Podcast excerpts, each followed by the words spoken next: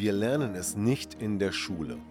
Wir lernen nichts über Beziehungen, über Konfliktlösungen und auch Kommunikation kommt recht kurz. Dabei ist es so wichtig und wir sehen, wie viele Beziehungen scheitern und wie viele Menschen Probleme in Beziehungen haben. Und deshalb habe ich mir eine Lösung überlegt. Und zwar mein Seminar Empower Your Love. Wenn du mehr darüber wissen möchtest, dann schau unten in der Podcast-Beschreibung oder folge mir auf meinen Social-Media-Kanälen. Und der Narzisst sucht genau solche Menschen, damit er sie manipulieren kann.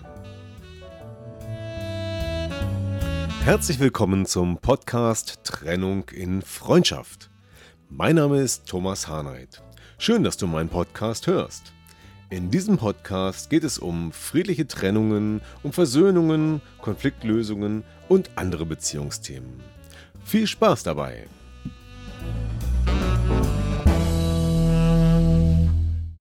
So, hier sind wir wieder und zwar bei Folge Nummer 2 zum Thema Persönlichkeitstypen. Ja, warum Narzissten auf freundliche Helfer stehen, darum geht es in dieser Folge. Und dazu muss ich erstmal erklären, was unter dem Begriff freundliche Helfer zu verstehen ist. Narzissten erkläre ich jetzt nicht extra, da kann man alles im Internet nachlesen, da gibt es eine ganze Menge. Ich warne nochmal davor, dass man den Begriff nicht äh, falsch benutzen sollte und nicht gleich jeden, der in irgendeiner Form bestimmte Merkmale hat, dass der auch gleich ein Narzisst sein muss. Ja, das muss vielleicht nochmal dazu gesagt werden, weil in letzter Zeit der Begriff sehr inflationär ist, aber doch dennoch gerade ein top aktuelles Thema. So, die freundlichen Helfer. Worum geht es dabei? Wer ist denn ein freundlicher Helfer? Ja, beim letzten Mal ging es ja um den Typ der introvertierten und aufgabenorientierten Menschen. Und nach der Persönlichkeitsanalyse, die ich benutze, die heißt Master Typo 3, und da gibt es einige andere, die genauso arbeiten, werden die Persönlichkeitstypen in vier Bereiche eingeordnet, nämlich Aufgaben oder menschenorientiert und im Verhalten eher introvertiert oder eher, also nach innen gerichtet oder eher extrovertiert, also nach außen gerichtet. Ja, vielleicht noch ein Beispiel dazu. Introvertierte Menschen, ja, was machen die? Ja, die sind gerne für sich. Im Stillen, die lesen gerne mal ein Buch, haben Ruhe für sich, ja. Und extrovertierte Menschen, die, die wollen rausgehen, die wollen unter andere Menschen gehen, die wollen gesehen werden und ähm, ja, einfach ein bisschen ja, nach außen sich ausleben.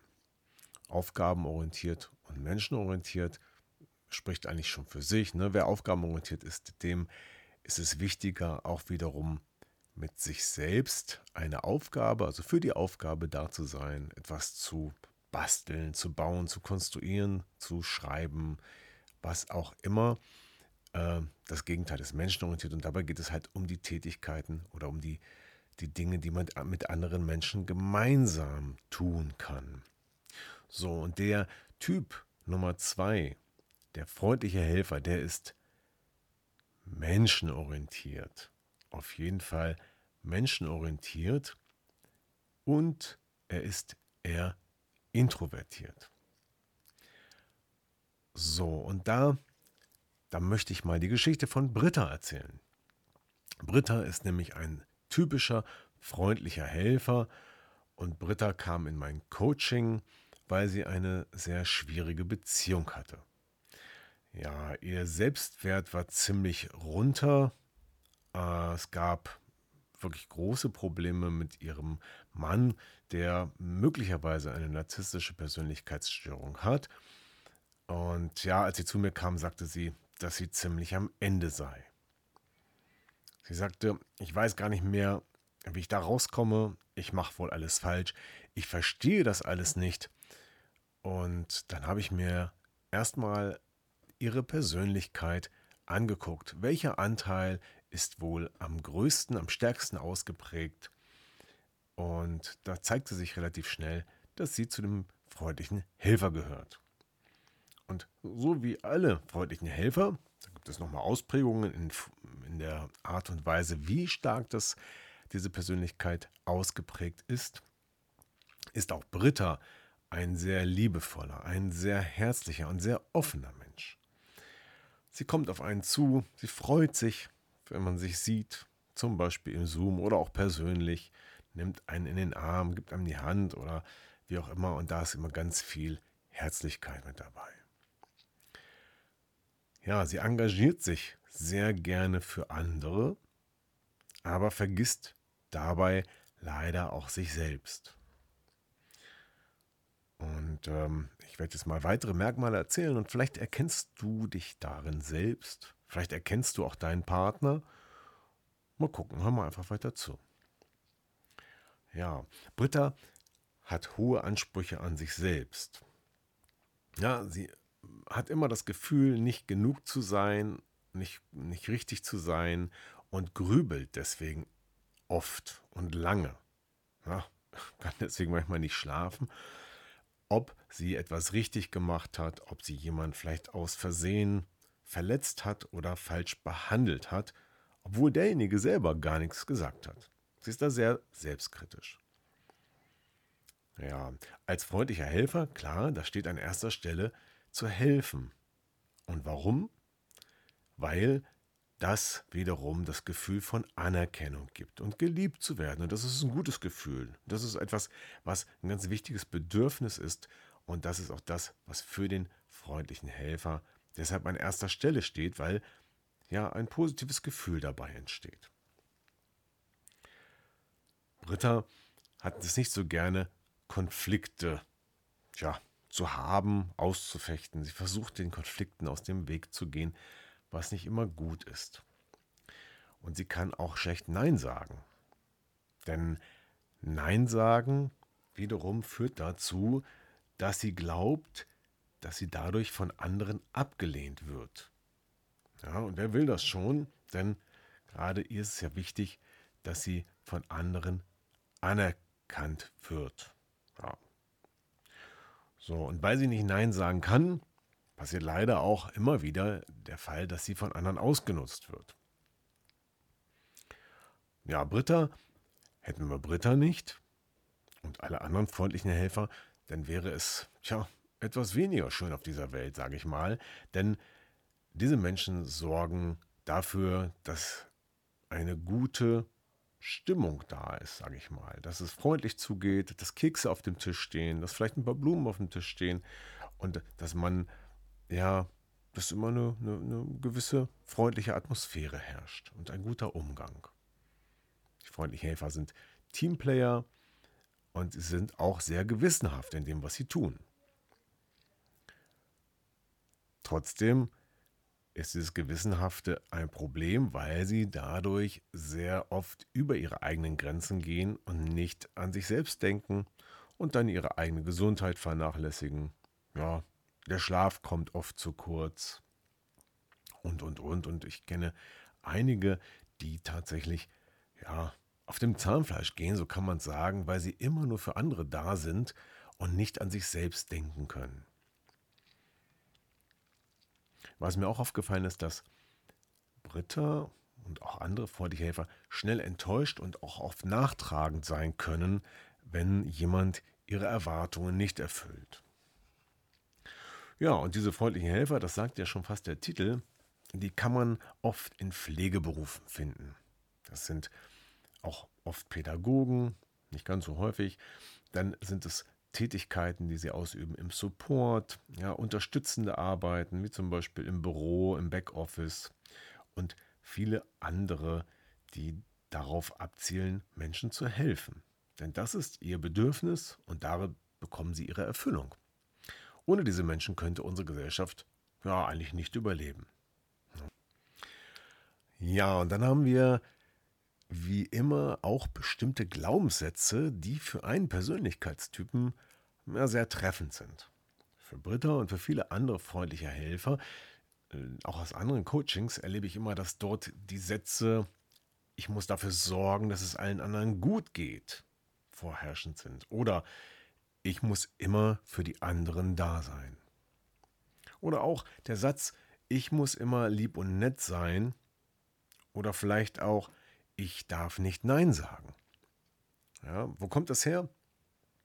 Das kommt von unseren Eltern. Die wollten nämlich, dass wir liebe Kinder werden, denn liebe Kinder werden geschätzt und sind anerkannt und kann man auch leichter erziehen und mit denen umgehen. Die haben es später im Leben auch leichter, klar, weil sie nicht rebellieren und so weiter. Aber gleichzeitig kann es, das ist ja eine positive Absicht, diese Glaubenssätze, dass man sich so verhält, kann es negativ sein, wenn die Glaubenssätze zu stark sind und man deshalb sich nicht selber ja, schützen kann und einfach nur immer für die anderen da ist. Und deswegen muss man schauen, wenn man einen solchen Glaubenssatz hat, ist der sehr stark. Wenn er sehr stark ist, kann es sein, dass er sehr stark unbewusst wirkt. Man kann dann gar nichts dagegen tun. Man hat sozusagen einen inneren Zwang und dann ist es meistens schlecht. Dann sollte man diesen Glaubenssatz auflösen oder runterarbeiten. Das kann man tun. Viele Frauen, die zu mir kommen ins Coaching, und Beziehungsprobleme haben, sind vom Typ freundlicher Helfer und auch die Partner bei denen sind überproportional oft narzisstisch. Warum ist das so? Ja, der Narzisst sucht sich oft Partner aus, mit denen er sich A schmücken kann, also die schillernd sind, die erfolgreich sind, ja, ähm, aber auch gleichzeitig Partner, die er kontrollieren und manipulieren kann. Und das ist natürlich mit den freundlichen Helfern sehr einfach, denn sie sind immer, immer bemüht, dem anderen zu helfen und für ihn da zu sein und sich für den anderen zu verbiegen und sind außerdem auch noch selbstkritisch, so dass der Narzisst, der ausgeprägte Narzisst, es leicht hat, durch einfache Bemerkungen, die Selbstkritik auszulösen und dafür zu sorgen, dass sich sein Partner immer schlecht fühlt, den Fehler immer bei sich sucht und äh, sich noch weiter in diese Spirale hineinbewegt. Ich bin nicht gut genug, ich muss mehr tun, ich muss mm, dafür sorgen, dass es meinem Partner gut geht. Und äh, da kommen dann viele häufig nur noch schlecht raus. Ja, was kann man dann tun? Oder was kann Britta für ihre Beziehung tun? Zunächst mal ging es bei Britta um ihre eigene Persönlichkeit, noch gar nicht um die Beziehung. Und ich habe mit Britta die limitierenden Glaubenssätze aufgelöst und in positive umgewandelt. Und wir haben an ihrem Selbstwertgefühl gearbeitet. Ja, beispielsweise wurde aus dem Glaubenssatz, ich muss immer für andere da sein, ein nur wenn es mir gut geht, kann ich auch für andere da sein. Ja, und am Anfang war der Satz, ich muss immer für andere da sein, oh, da entstand so ein komisches Gefühl bei ihr und so ein Druck. Und als sie dann später äh, sagte, nur wenn es mir gut geht, kann ich auch für andere da sein, dann sagt sie, oh ja, das fühlt sich gut an. Das fühlt sich jetzt viel besser an. Und ich weiß, dass wenn ich mich zu sehr verausgabe, dann achte ich lieber erstmal auf mich selbst. Ich nehme mir eine Auszeit. Ich schlafe mal ein bisschen länger. Und dann kann ich auch viel besser für andere da sein. Aber ich muss es nicht mehr. Ja, Butter konnte auch schlecht Nein sagen. Und es gab den Satz, ich bin okay, so wie ich bin. Tja, nee, den gab es nicht. Der Satz kam mir nämlich nur schwer über die Lippen. Ne? Als ich das gesagt habe, sag mal, ich bin okay, so wie ich bin, sagt sie, nee, das stimmt nicht.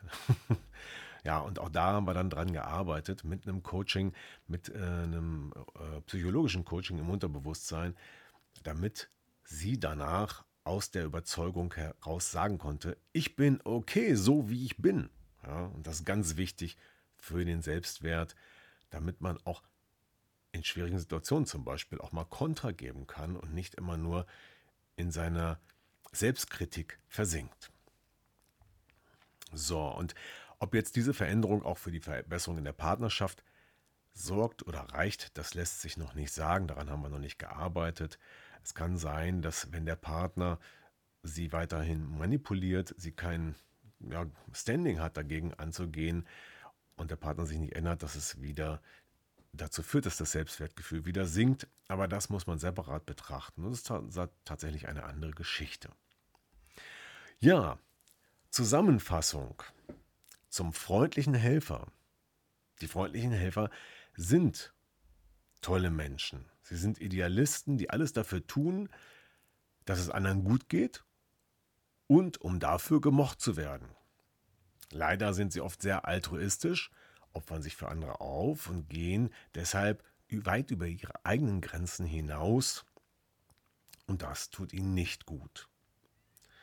Ja, der Narzisst sucht sich diese Menschen aus, weil er sie gut steuern und für sich benutzen, einsetzen, manipulieren kann.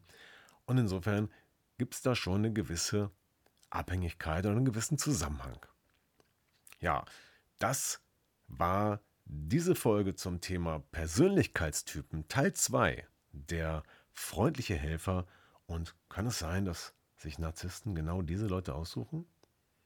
Ja, wie ich beschrieben habe, wenn du selber so einer bist und wenn du gerade dich erkannt hast und sagst, Mensch, ich habe die gleichen Glaubenssätze, ich bin nicht okay oder äh, ich muss immer dafür sorgen, dass es allen anderen gut geht. Dabei geht es mir gar nicht gut damit, nur der innere Zwang ist so groß. Dann kann dir vielleicht ein Coaching von mir helfen. Ja, nicht nur vielleicht, sondern ganz bestimmt, denn in den meisten Fällen hilft es sehr gut und ist sehr wirksam. Und dann schreib mir einfach oder folge dem Link in den Show Notes. Ähm, dort kannst du einen Termin mit mir buchen und dann kommst du in mein Coaching und wir arbeiten das einfach ab. Und dann ist das wie bei Britta danach weg. Ich bin okay. Wird dir dann auch, wenn du das Thema hast, danach sehr leicht fallen. Und das ist wichtig, denn niemand, niemandem sollte es so gehen, dass er nicht okay ist und sich nicht okay fühlt. Ja, also, damit sind wir am Ende. Ich hatte schon gesagt, Teil 2 der Persönlichkeitstypen. Und beim nächsten Mal, da nehmen wir uns mal den, ja, eine ganz aktive Sorte Menschen, den aktiven Macher vor. Ja? Der, der immer vorne sein muss, der immer Erfolg sein haben will, erfolgreich sein will und ähm, noch einiges mehr. Und das erzähle ich in der nächsten Folge. Vielen Dank fürs Zuhören. Alles Gute. Dein Thomas. Ja, das war wieder ein Podcast aus Trennung in Freundschaft. Gemeinsam Lösungen finden. Vielen Dank fürs Zuhören und bis zum nächsten Mal. Dein Thomas Harnight.